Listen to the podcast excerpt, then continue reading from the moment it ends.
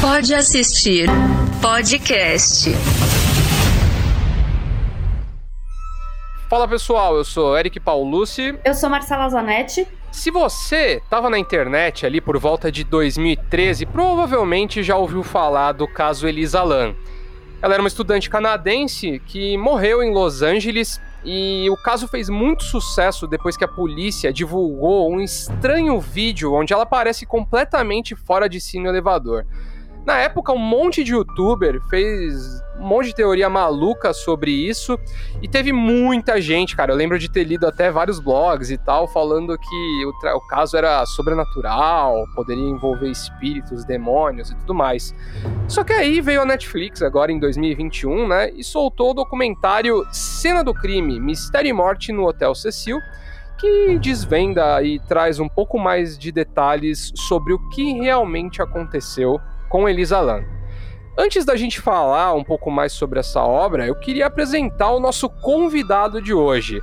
Ele é autor e apresentador dos podcasts Mundo Freak, um dos principais do Brasil, e acho que dá para falar, né, Andrei, que é o principal aí de casos insólitos, com certeza. Então, senhoras e senhores, com vocês, Andrei Fernandes, cara, bem-vindo. Bem-vindo, Andrei. Longos dias e belas noites, queridos ouvintes. Tudo bem com vocês? Eu sou o Andrei lá do Mundo Freak e estou aqui para um papo agradável para falar sobre morte, destruição e mistérios sobrenaturais. Só coisa boa. Exato, né? Aquele papo saudável de domingo com a família. Tranquilíssimo para começar o final de semana. Andrei, eu sei que eh, geralmente as pessoas te chamam para participar de podcast só para falar de desgraça, né, cara? E aí eu queria e aí eu queria saber assim, conta para as pessoas aí, você só consome desgraça, cara? Você só só fica vendo vendo assassinato e fantasmas e alienígenas o dia inteiro? Então, é. Desculpa, até me gasguei. É, então, isso na verdade é algo comum. As pessoas pensam, poxa, o cara tem um podcast que é talvez o maior do Brasil relacionado a casos insólitos, sobrenatural, filmes de terror, esse tipo de coisa. E fala, pô, o cara deve consumir isso o dia inteiro. E para falar a verdade, eu talvez seja o que eu menos consuma no meu dia, seja esse tipo de coisa. Apesar de eu adorar esse tipo de temática, ser extremamente apaixonado, eu consumo muito pouco, assim. E para falar bem a verdade, é, o, o, meu, o meu teor das coisas que eu vou assistindo anda sendo cada vez mais leve, né? Porque a gente vai descobrindo conforme os anos passam que a vida real ela é muito mais assustadora e geradora de ansiedade do que qualquer filme. E aí você para de ter tanto interesse na ficção para evitar a realidade. Eu acho que tem uma coisa também de quando você ama muito uma coisa, ela vira seu trabalho, ela vira seu trabalho, né? A gente percebe muito também aqui no, no Pode Assistir mesmo, que às vezes a gente tem que assistir uma série, meu Deus do céu, só tem. Só dá pra. Vamos ter que assistir a série, só dá pra assistir a série do Pode Assistir. Eu acho que é um pouco isso, né? Isso aí, isso aí. Mas eu ainda não, eu, eu não me desconecto de maneira nenhuma. Vez ou outra a gente grava séries e, e assuntos de filmes lá no podcast. Geralmente porque os ouvintes pedem, né? Mas é, é, é o tipo de coisa que eu tô sempre descobrindo e redescobrindo novos gostos também para esse tipo de temática, né? E aí nem sempre a gente vai se encontrar assistindo alguma coisa do hype e tal. A gente muitas vezes vai descobrindo coisas que foram lançadas há muito tempo que, putz, a gente faz uma redescoberta. Então, assim, é, é, é, tá sendo muito frenético, né? A gente geralmente dá uma cobrada nos produtores de conteúdo. Pô, você tá antenado nas coisas que tá saindo. E às vezes eu gosto de desassimilar e ver coisas que são, que são mais antigas também e que ninguém tá falando, né? Eu gosto muito de fazer isso.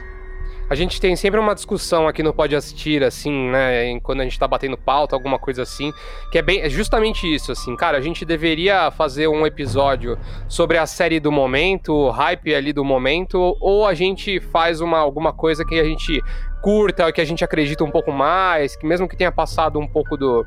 do ali do, do, da data de lançamento e tudo mais. Então eu acho que, cara, no final das contas é o tipo de discussão que passa por todo produtor de conteúdo ali que trabalha especialmente ali com, com um braço ali, com um pezinho ali no entretenimento, né?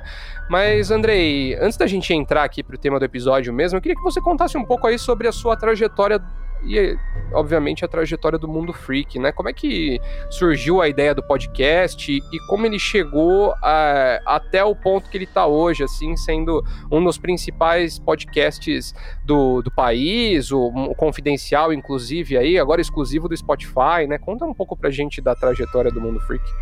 É, o, o, Mundo Freak ele nasceu numa vontade minha, da Ira e do Rafael, né? Nós somos amigos em, em falar um pouco, né? Muito daquela vontade de criar um podcast como se criava uma banda nos anos 2000, né? Putz, vamos, vamos falar sobre coisas legais, vamos falar sobre cultura pop, entretenimento e tal, que era muito uma vibe que tinha muito em 2010, 2011, 2012 e tal. E a gente foi caminhando um pouquinho e a gente se descobriu bastante apaixonado em fazer temas mais freaks, né? Daí surge um pouquinho do o tema do site. E a gente descobriu que ninguém mais estava fazendo, pelo menos da maneira como a gente fazia. E isso acabou chamando um pouco a atenção. E a partir daí foi um trabalho muito de, de construção de formiguinha mesmo, né? De enquanto ninguém falava sobre o podcast, a gente que já era apaixonado pela mídia ia construindo um ambiente que se tornou cada vez mais gratificante pra gente, né? E a, a, a, maneira como o podcast foi se desenvolvendo também veio muito dessa coisa da experimentação, né? De testar novos temas, novos formatos, né? A gente hoje é um dos podcasts independentes que mais cria formato. É, hoje, o Mundo Free Confidencial, que é o podcast da casa, ele é exclusivo do Spotify, né? A gente está com uma parceria e está sendo muito gratificante, não apenas o reconhecimento do nosso trabalho, não, não apenas por parcerias comerciais, mas pelo número de ouvintes que escuta a gente, né? O feedback e a criação de comunidade que é intrínseco aí ao, ao, nosso trabalho, né? A gente gosta muito de manter a galera perto, né? Antes da pandemia, a gente gostava muito de fazer eventos e manter a galera bem próxima. E é, é porque a gente acredita muito na, nessa construção de, de, de, grupos, né? E de identidade. E que é o tipo de assunto, muitas vezes, né? Essa coisa mais do insólito, do mistério, é o tipo de assunto que é. Às vezes a pessoa. Às vezes é meio tabu, né? Às vezes a pessoa diz que tem medo e tal. Mas é o tipo de coisa que, vez ou outra, se você está reunido com a sua família, se você está reunido com seus colegas de trabalho, com seus amigos, alguém puxa uma história, tipo, putz, vi uma parada em casa. E aí as pessoas vão puxando histórias e mais histórias. E quando você vê, você investiu tempo, muito tempo naquilo. E todo mundo sai com um senso assim de adrenalina, de cara, existe muito mais coisas entre o céu e a terra do que diz nossa van filosofia. E, e no mundo freak a gente meio que tenta dá um pouco de espaço para essa sensação, né? Essa sensação de que o mundo é muito maior do que a gente acha e que tem muita coisa que a gente não sabe responder, não sabe desvendar, né? A gente acredita que, que, que as perguntas muitas vezes são, às vezes, até mais importantes do que as respostas e, e é mais ou menos isso o trabalho que a gente faz lá no Mundo Freak, né? Cara, eu vou, vou, vou puxar o saco aqui do, do Andrei, aqui aproveitar a oportunidade, porque eu conheci o Mundo Freak eh, no, no final do ano passado, e, cara, para mim foi, foi fantástico, assim, porque eles são temas que eu sempre gostei, são temas que, que eu sentia que eu não consumia mais porque eu não encontrava uma fonte legal, assim, de conteúdo, sabe? Eu lia muitos desses blogs aí, esses blogs que eu citei, que eu, que eu lembro até de, de ler coisas sobre a Elisa e tal conforme você vai amadurecendo, aí você vai vendo que alguns deles aí tem, umas, tem, tem, tem uma forma meio tendenciosa de tocar as coisas. Eu até comentei com o Andrei outro dia aí, eu fui elogiar um, um episódio que eles fizeram recentemente sobre o experimento da, de, de, de, aprisionamento de Stanford, que eu acho muito legal do Mundo Freak, dois motivos, assim, eu acho que tem um papo, é um papo muito descontraído, então, que a gente até comenta aí que podcast bom é aquele podcast que você se sente dentro da conversa, né? Exato. se sente como se você estivesse numa roda de amigos ali batendo um papo. E acho que tem um segundo ponto muito foda do Mundo Freak, eu já falei isso pro Andrei aí, que eu gosto demais como eles tentam trazer pessoas que são especialistas de fato no assunto, cara. Tem sempre gente que está fazendo mestrado sobre, sobre o tema em questão, que é que já, já publicou um paper sobre aquilo. Então, cara, é muito, muito legal esse trabalho que vocês fazem também, André, de é, justamente é, não ser só um podcast ali que vai pegar ali uma página da Wikipedia ali e só ficar falando coisas, né? Vocês trazem pessoas para acrescentar e para deixar a discussão sempre maior, assim, isso é muito legal. Sim, é, a gente curte muito. É, uma coisa que tinha muito nos podcasts de início, assim, era muito aquele senso de aprendizado, assim. Não que a gente se proponha, né? Eu acho que a gente não se propõe, a gente não é um podcast sobre sobre ensino, educação e nada do tipo, mas eu gosto de criar no ouvinte aquela sensação de, de que a, a, cabeça da pessoa sai um pouquinho maior do que ela do que ela chegou, né? Não no sentido tipo assim, olha só como é que a gente é inteligente e a gente vai explicar o mundo para vocês. Mas é de fato trazer pessoas que muitas vezes que entendam daquilo, porque você falou bem, né? Eu acho que para esse tipo de temática, inclusive é, no, é, é mais do que natural que algumas pessoas tenham um pouco de pé atrás, porque tem muito sensacionalismo, né? Tem muita gente muito irresponsável, né? Lidando com conspirações, lidando com, com, com esse tipo de coisa. E a gente tenta também ver o nosso papel social nisso, né? Vendo, tipo, cara, vamos tentar falar sobre esse caso. E às vezes não é um caso que ele é sobrenatural, né? Às vezes ele é um caso que a gente não entende, mas que existem muitos fatores que estão ali acompanhando, que muitas vezes são ignorados pela maioria dos blogs de mistérios e canais do YouTube, esse tipo de coisa. Então a gente tenta sempre fazer um trabalho de um pouquinho além do que o pessoal costuma ir, do que é fácil, né? Com certeza. E eu vou aproveitar, aproveitar, parece que foi ensaiado isso aqui, parece que tá no, no roteiro, mas não tá. Mas eu vou aproveitar justamente essa sua fala, Andrei, para puxar aqui de volta aqui para o nosso papo ali de cena do crime, mistério e morte no Hotel Cecil, porque acho que um dos pontos principais, né, do, desse documentário dirigido pelo Joe Berlinger, que é o mesmo cara que fez Conversa com o Serial Killer Ted Bundy, e ele também fez aquele filme com o Zac Efron, A Irresistível Face do Mal, que também ficou muito famoso, os dois têm na Netflix, inclusive, se alguém se interessar. É, ele traz esse, esse, essa série de crimes novamente ali com quatro episódios, né, falando sobre esse hotel ali no centro de Los Angeles, que até a década de 20, de 30, 30 era um dos principais é, pontos ali em termos de hotelaria na cidade, ali Los Angeles fervilhando, né, por conta de toda a, a expansão, a era de ouro de Los Angeles ali e tudo mais. Só que aí tem o crash da bolsa, né, ali em 1929, e aí os Estados Unidos entra numa recessão braba e o centro de Los Angeles acaba virando um lugar totalmente marginalizado, né, mais ou menos muito parecido com o que aconteceu aqui no centro de São Paulo também, né, em, em um momento posterior ali da história, mas aconteceu algo muito parecido, então, e, e, algo que se estende até hoje ali em Los Angeles, né? E agora, assim como São Paulo também, é engraçado traçar esses paralelos, tá rolando uma gentrificação ali, né? As pessoas estão tentando fazer uma especulação imobiliária e tentando expulsar é, essas pessoas marginalizadas ali, né, da sociedade ali desse espaço, mas sem a gente entrar também muita crítica social foda ali, eu, eu aproveitei para puxar esse, esse gancho, porque é, você falou um pouco sobre essa questão de sensacionalismo ali, né, em relação a esses, com, com esses casos mais misteriosos e tudo mais. E esse documentário, ele fala um pouco sobre o lance da, do Hotel Cecil tá sempre envolvido em crimes, em mistérios e tudo mais, e ele puxa como, como ponto principal ali a investigação da morte da Elisa Lam que o que aconteceu aí? Justamente acho que a maioria das pessoas teve o contato, né, mais ou menos nesse período. Quando rolou o assassinato dela, a polícia não tinha absolutamente nenhuma nenhuma pista do que tinha acontecido. Eles tinham uma ideia de que ela provavelmente não havia saído do hotel, né, quando ela foi assassinada. E aí eles acabaram divulgando um trecho é, de uma cena uma, muito confusa mesmo, muito estranha. Um vídeo de três minutos onde ela aparece entrando e saindo do elevador. O elevador não sai do lugar, né? E ela sempre fica olhando para um. Ela olha para um lado e para o outro, ali meio confusa. É, não, não, meio, aí você fica meio sem saber o que está acontecendo. Aí tem uma hora que ela sai, ela fica meio fora do, da, da imagem ali da câmera de segurança e você consegue ver os braços dela se retorcendo de um jeito meio bizarro aí. E cara, eu lembro que quando eu vi vi esse vídeo aí nos blogs da vida aí, cara, eu fiquei um pouco assustado, assim, porque eu realmente vi essa imagem dos braços, eu falei, cara, o que que tá acontecendo aqui? É muito estranho, né?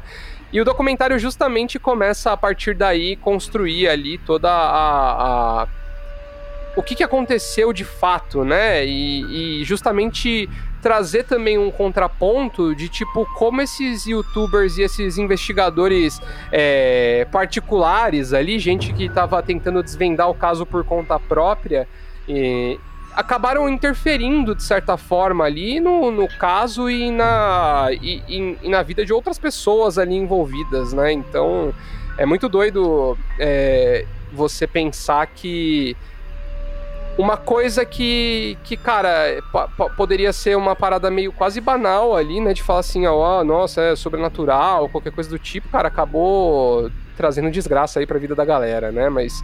É... Andrei, você já tinha contato, já teve contato com esse, com esse caso aí antes, antes mesmo de sair o documentário? Você conhecia ele? Eu acho que todo mundo que gosta muito desses assuntos, costuma pesquisar na internet, acaba se deparando com esse caso vez ou outra, né? Principalmente que é um dos poucos casos que você tem um vídeos, né? Que mostram um pouco da esquisitice, né?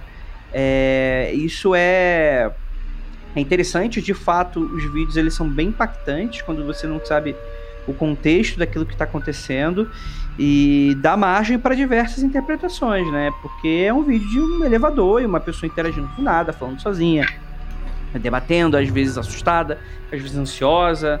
É, então, é, parece que de fato ela, se você fosse imaginar que ela poderia estar sendo perseguida, né? Ou que ela está interagindo com alguma coisa invisível ali, seja na cabeça dela ou não. É, então, de fato, sim. A gente chegou a gravar um episódio sobre, no qual a gente fala muito sobre conjecturas do caso. E a gente fala muito sobre, sobre essas possibilidades que a série da, da Netflix chega muito próximo, né? É, a gente, obviamente, não tem um orçamento para ir lá nos Estados Unidos investigar todo mundo e falar com todo mundo e tal. Mas a gente acredita que a conclusão não é muito diferente da nossa, não, né? Quer dizer, a gente nem chega a uma conclusão única e específica. A gente, cada pessoa ali que está debatendo vai chegar numa conclusão e vai expor um pouco dos pontos. Mas sim, a gente entrou em contato e a gente já falou bastante sobre ele. Não, e eu acho que tem um ponto todo nesse, acho que até a Netflix não traz só com, com cena do crime, acho que traz também com Don't Fuck With Cats, que a gente já falou aqui 45 mil vezes, que é exatamente essa coisa de expor ao público, o, é, é, levar o público o vídeo principalmente, né? Eu não sei se vocês concordam comigo, assim, é o quão, é, quantas consequências pode ter da galera de conspirações, como você, vocês mesmos já falaram, tipo, conspirações erradas ali, né? Sem a, a, a ajuda de um especialista por trás, do quantas teorias você cria, até para a família da, da Elisa, né? É, e eu acho, acho muito louco, assim, né? E aí eu acho que o, o, documentário ele mostra um pouco isso, assim, de como, mesmo assim, a gente tá falando de um caso ali por volta de 2013 ali, né? Uhum. Não dá nem para falar que são nos primórdios da internet, né, cara? É um, 2013, pô, já tava todo mundo aí navegando há, um, há algum tempinho já, né? E eu acho que o documentário aborda um pouco isso, especialmente trazendo ali na voz dos investigadores do caso, que eles não, não conseguiam imaginar que aquele vídeo teria o impacto que teve, né? Sim. Teria despertado o interesse que ele realmente despertou ali. Então ele é, é, é muito interessante também como ele mostra, assim, a, tipo, uma falta de preparo mesmo ali, né? Da, da, da polícia de lidar polícia. com esse tipo de coisa, de conseguir controlar de certa forma ali, mas, assim, vivemos num mundo onde as pessoas criam conteúdo e é isso aí, cara. E aí é, é, é meio que o que a gente já falou, né? Tem gente que tá afim de fazer um trabalho legal e, e responsável, e tem gente que só quer cliques, né, cara? Então, é, eu acho que por parte ali de, especialmente da polícia ali, esse é o tipo de pensamento que já precisaria estar tá, tá desde o início ali da divulgação de, de, uma, de, uma, de uma pista, de uma prova ou qualquer coisa do tipo. Exato, mesmo porque eu acho que é humano, né, a gente criar essas teorias do que pode a gente querer descobrir o que aconteceu, principalmente assim pessoas como nós que têm esse interesse, né, em, em, em crimes, em descobrir é, essas informações. Então eu concordo que é mais um despreparo da polícia do que um erro das pessoas que ficam instigadas, sabe? Agora, vamos, vamos falar um pouco aí de, de conspiração, então, porque eu acho que é legal também. A, acho que eu vou ter. Eu, vou, eu não vou, eu vou dar. isso não, não chega a ser um spoiler, porque obviamente o caso já foi resolvido há algum tempo e tudo mais, então não, acho que não configura como spoiler. Mas o que aconteceu é que a causa da morte ali da Elisa ela foi encontrada, né, no, no na caixa d'água do hotel. E. E a, causa, e a causa foi justamente ela tinha, ela tinha alguns transtornos ali psicológicos, né? É, ela estava tomando menos medicamentos do que ela deveria e aí a causa da morte foi que ela teve um, um surto ali, acabou subindo na caixa d'água e entrou na caixa d'água por algum motivo específico não conseguiu sair dela, né? É... Você, Andrei, você concorda? Você falou que vocês falaram bastante no episódio do Mundo Freak sobre isso. Você concorda com essa, essa teoria? Você acha que a, o laudo ali, a, a, a, a, forma que a polícia chegou ali ao, a, na resolução do caso ali, realmente é o que deve ter acontecido mesmo? Qual, qual é a sua opinião sobre isso? Olha, é, é, frente aos desafios desse caso, eu acho que ela é muito difícil, né? Por ser uma, uma, uma, uma região é, muito marginalizada, né? A gente é, é, era um local muito complicado em que a gente, antes de fazer qualquer tipo de suposição, a gente precisa tomar, às vezes, até um pouco de cuidado, né? Indicando algum crime, alguma coisa assim. É, mas eu acho que a conclusão da polícia acho que está bem próxima do, do que poderia ter acontecido de fato. Porque é um caso que carece muita coisa é, e, por exemplo, no, as questões das falhas de câmera de segurança, é, a, a, falta talvez de, de, uma, de métodos mais efetivos de cuidado né, com as áreas restritas aos, aos residentes e, e pessoas que estavam hospedadas. Então, assim, eu, eu acho que faz um pouco de sentido, sim. E eu acho que a série trabalha bem um pouco isso, né? De é, ela aborda muito sobre as teorias da conspiração que o pessoal fala, né? Os canais de YouTube, por aí vai.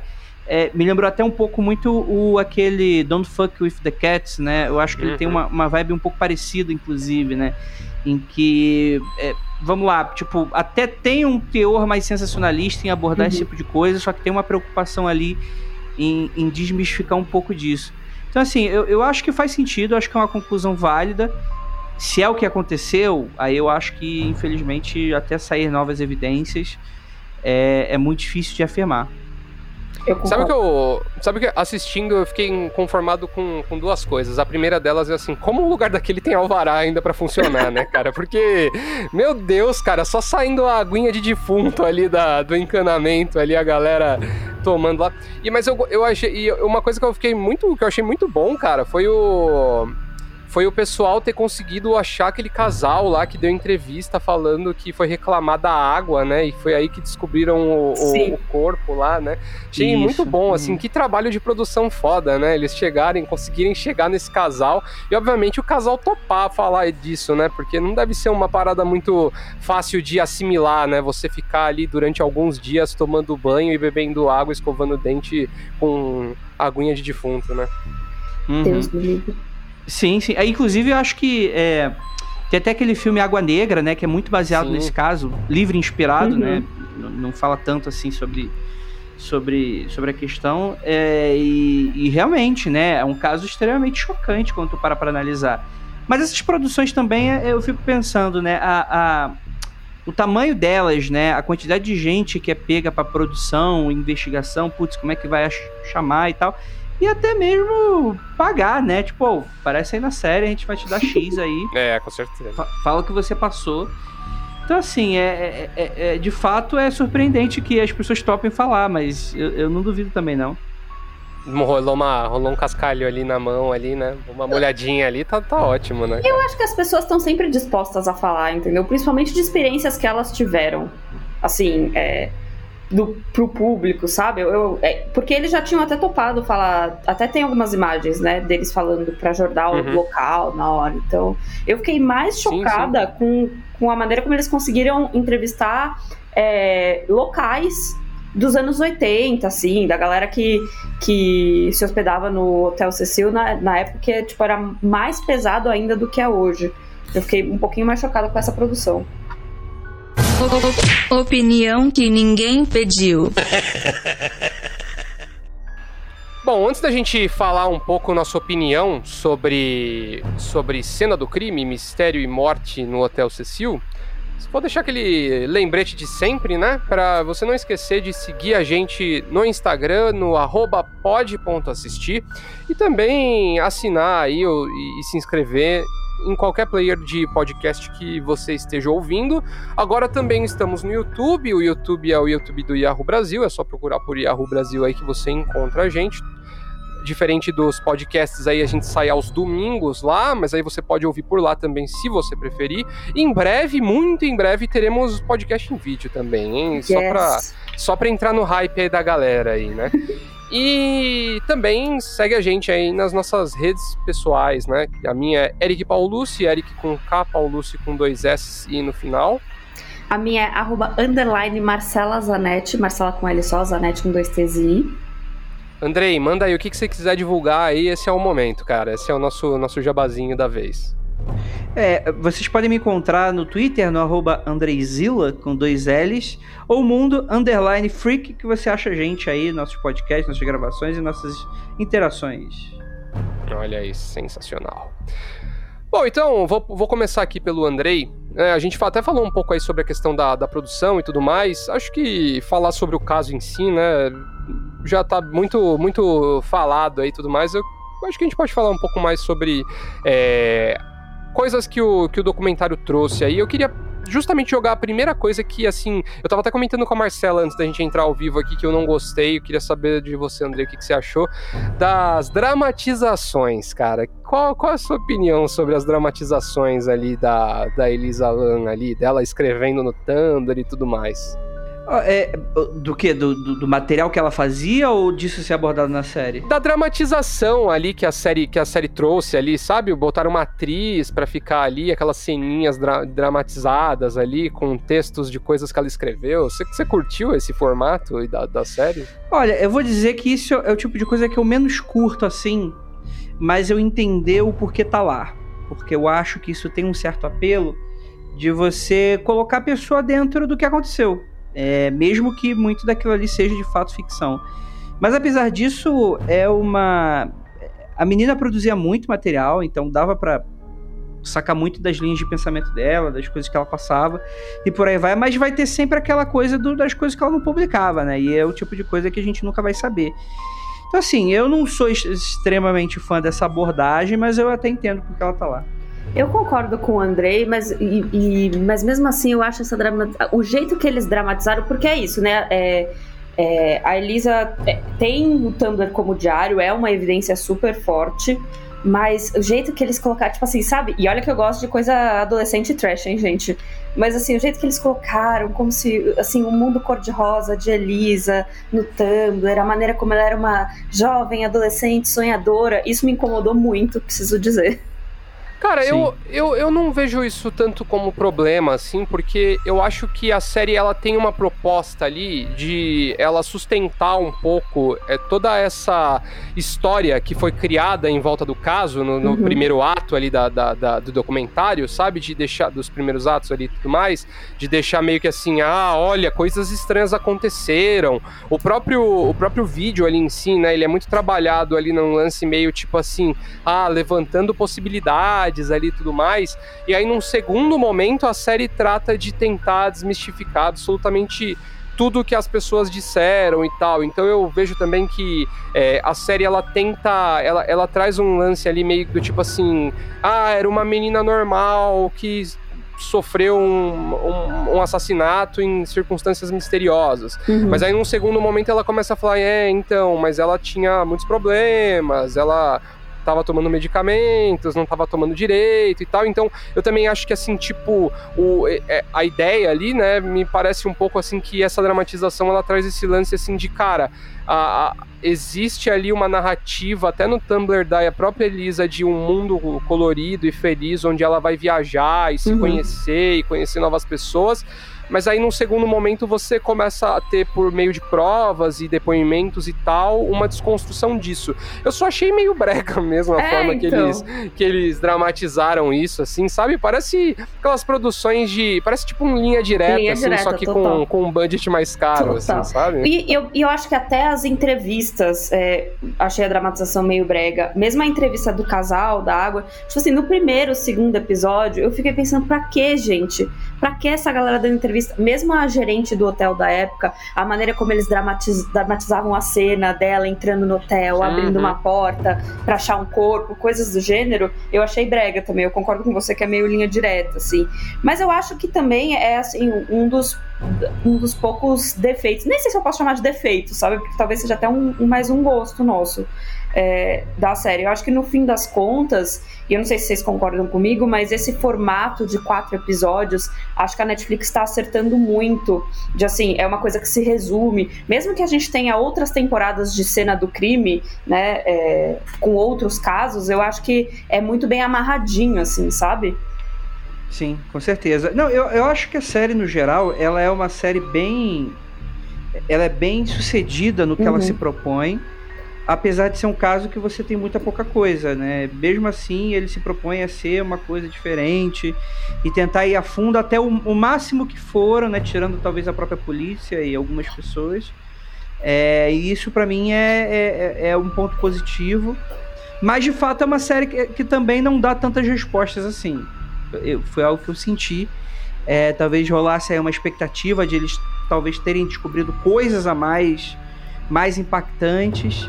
E, mas, é, mas talvez seja muito porque a gente está vivendo numa época em que o true crime ele está em ascensão e ele, ele, várias séries e vários projetos conseguiram às vezes até mudar cenários e até mesmo julgamentos, né? Uhum. E linhas de investigação novas surgiram. Sim.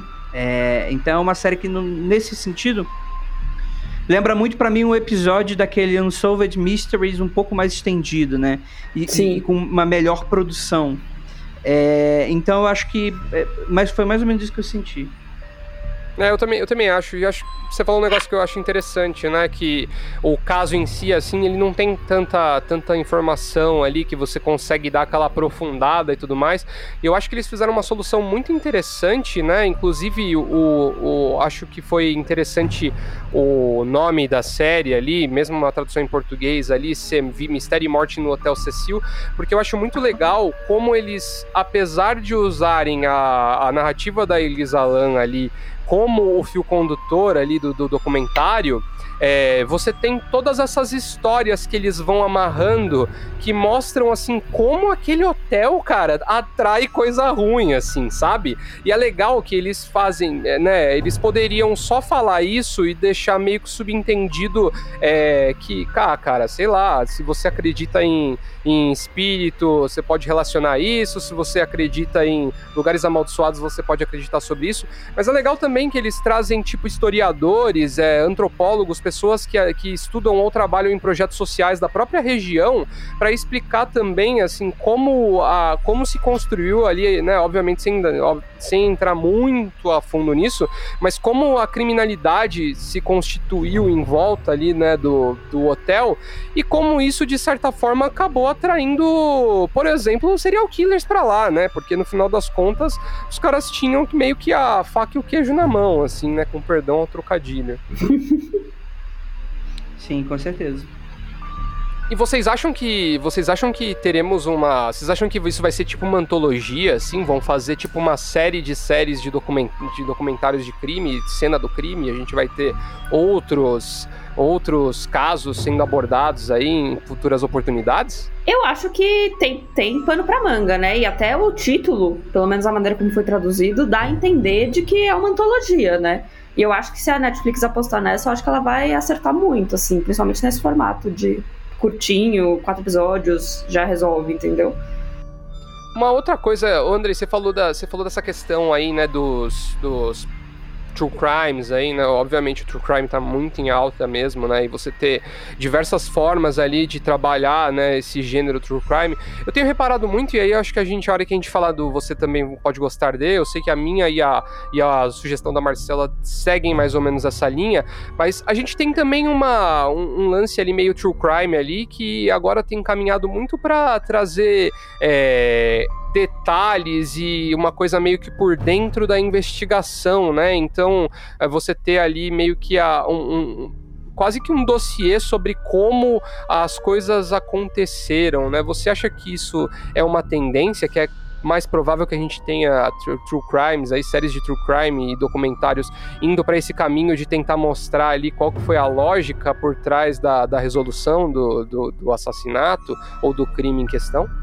Eu acho que é uma boa, é uma boa linha, né? Mas a gente está lidando aí com um mercado muito grande que, apesar da gente é um, vamos dizer assim, um subgênero, é um subgênero muito interessante.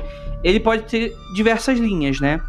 E eu nem acho que o True Crime necessariamente precisa ter aí uma grande revelação no final. É interessante, tá? Mas às vezes são casos frios, né? Os cold cases são são muitas vezes casos que não, não tem mais muito que se tirar dali, mas que mexe um pouquinho com a saúde das pessoas de, de tentar, nossa, e se fosse comigo, né?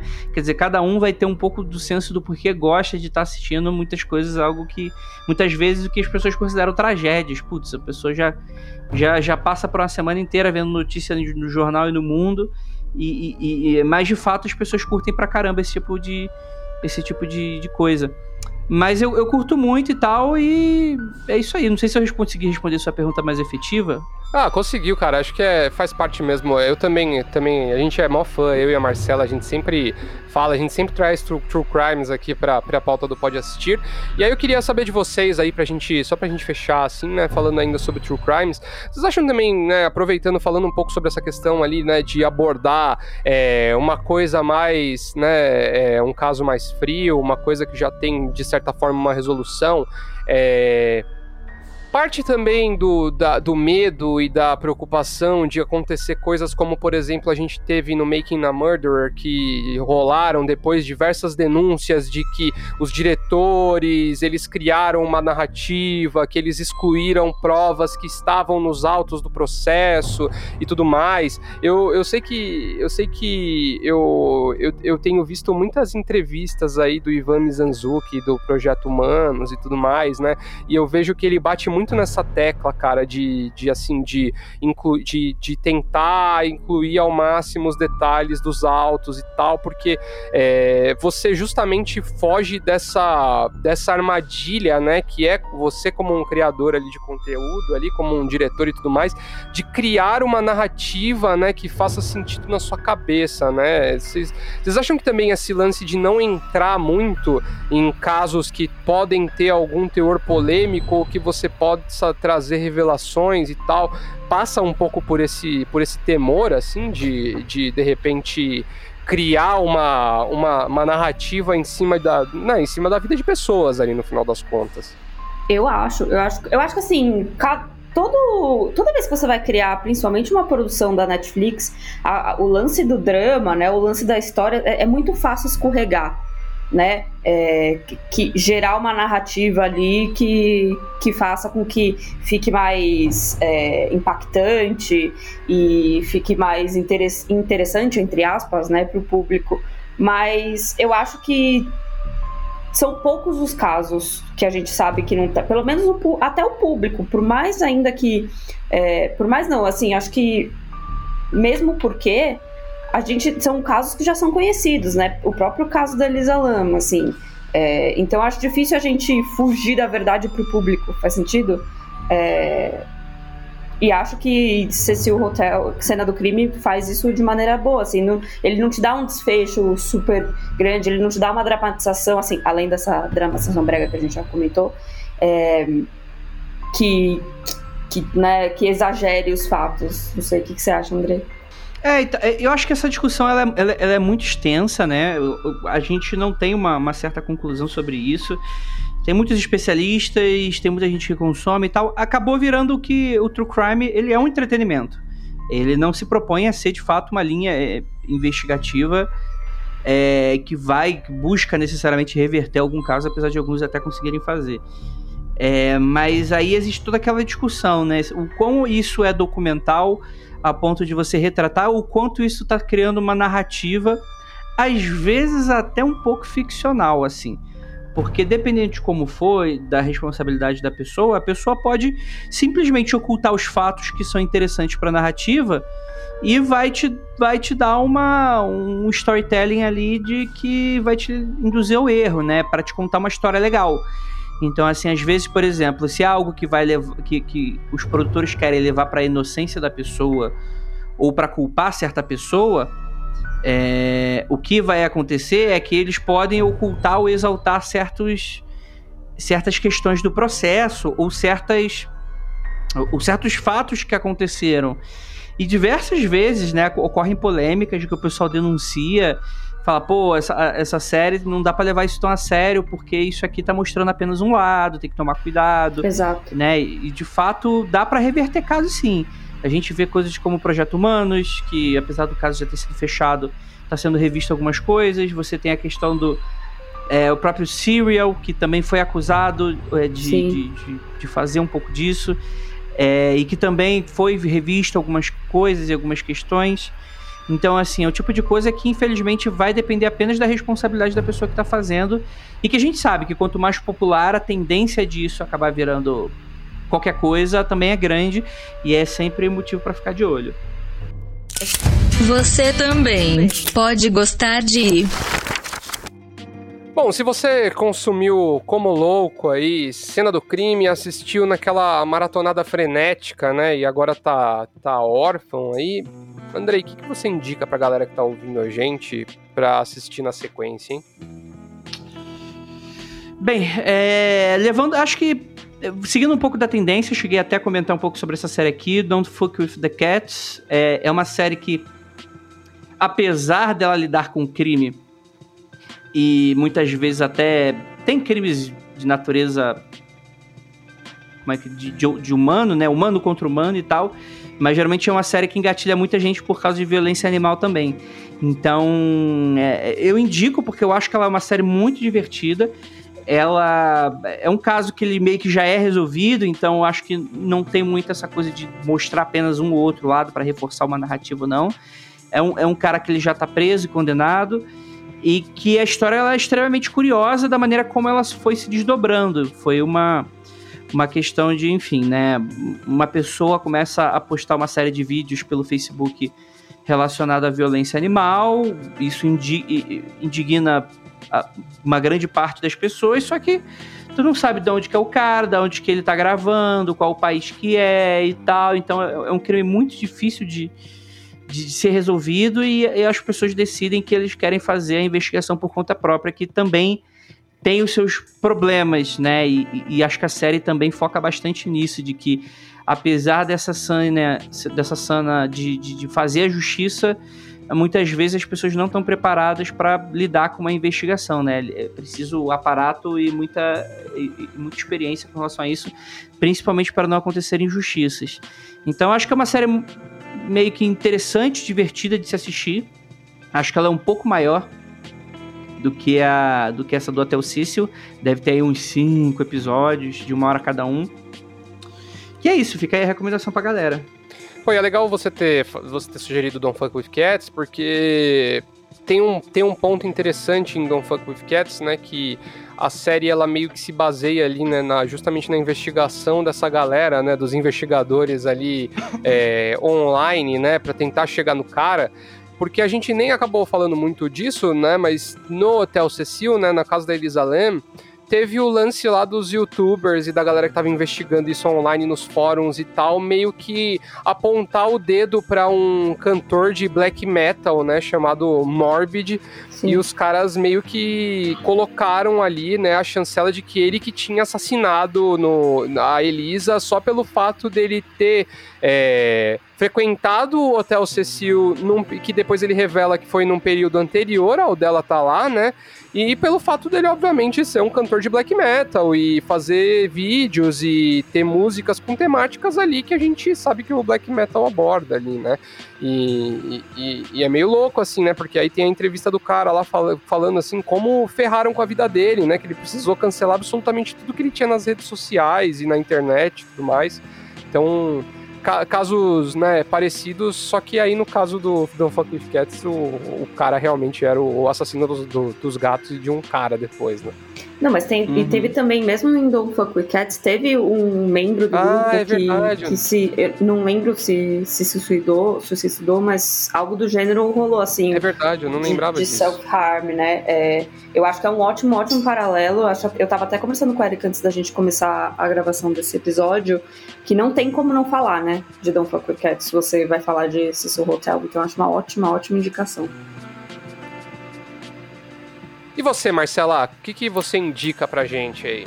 Cara, eu acho que nessa leva que a Netflix está fazendo de. Ela tem é, uma grande leva nova ali de, de séries criminais, né? Principalmente agora em 2021. E eu acho que uma delas que é no mesmíssimo formato ali de, de cena do crime é Night Stalker, Tortura e Terror.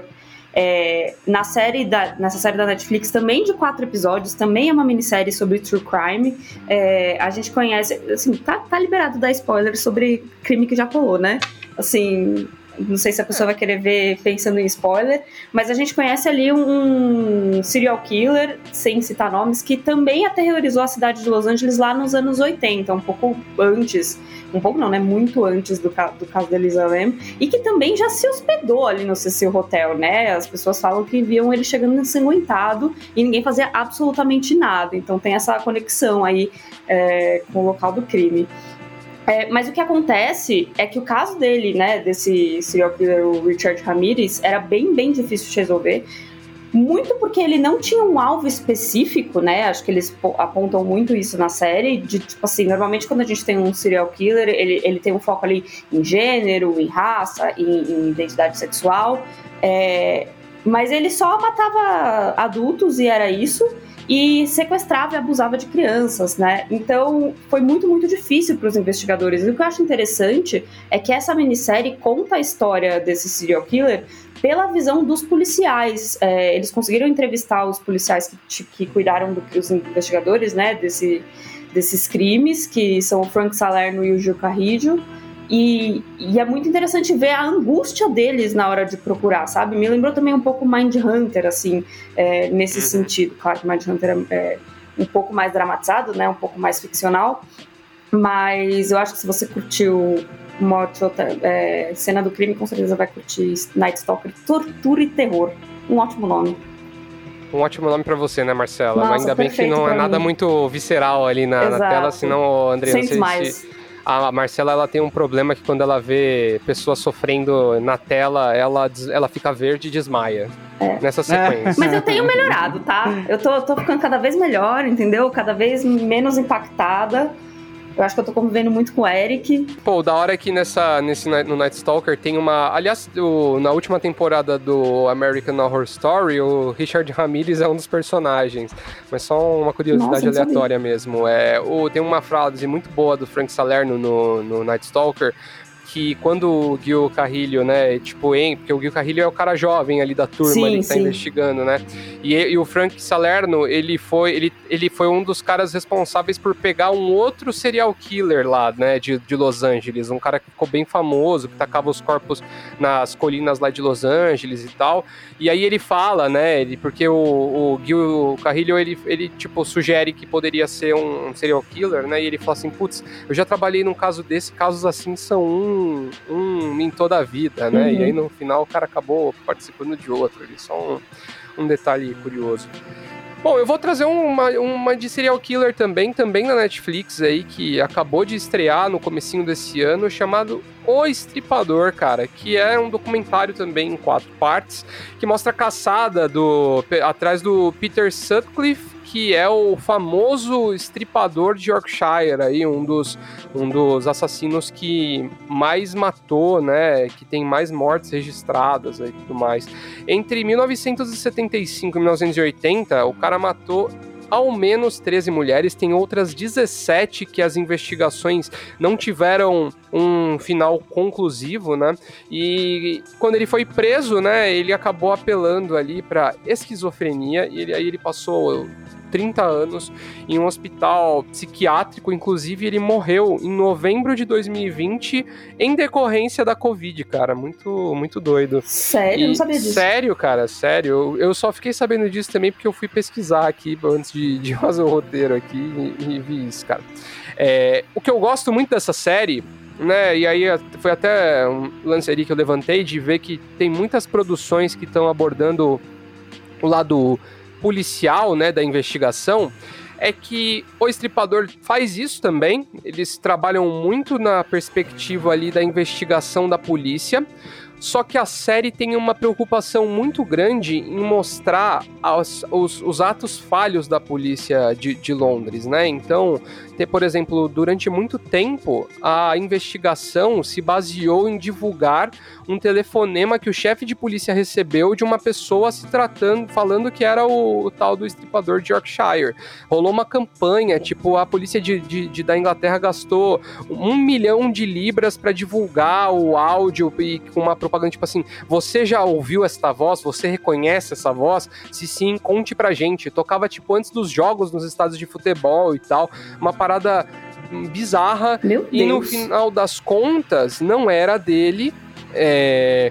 E aí o que aconteceu é que o caso foi criticamente. Foi, foi muito criticado, especialmente pelo movimento feminista, porque eles começaram a fazer uns toques de recolher, umas campanhas meio. Se você é mulher, não saia Meu Deus sozinha do de casa. Então, tipo, É tipo rolou o- assim. o vagão rosa do metrô.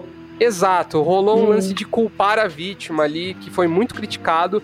E no final das contas, começou a vazar um monte de detalhe de jornalistas que foram atrás e descobriram que o FBI tinha feito um. tinha ajudado de forma de consultoria é, né, pro caso, e que, cara, a polícia de Londres, de, de Londres simplesmente decidiu ir pela linha que eles estavam defendendo desde o início, que ele matava mulheres e pro- mulher- é, prostitutas.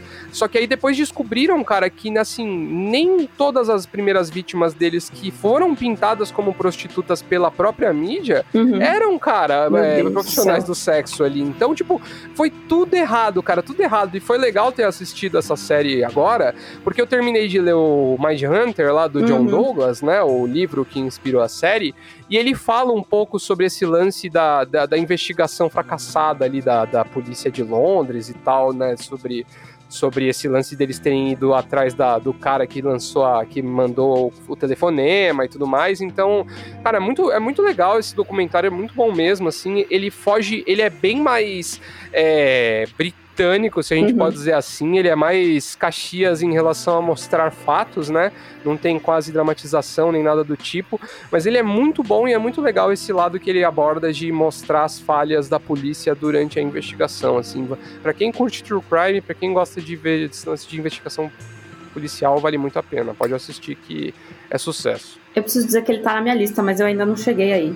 Assim que, assim que eu terminar minha lista, o quem sabe? né? É o limbo da lista. É o exato. limbo da lista, cara. Aquelas Exato. coisas que a gente bota na lista e nunca tira. Mas eu vou chegar, eu vou chegar, porque eu gosto de true crime. Eu tava, já tava querendo assistir já.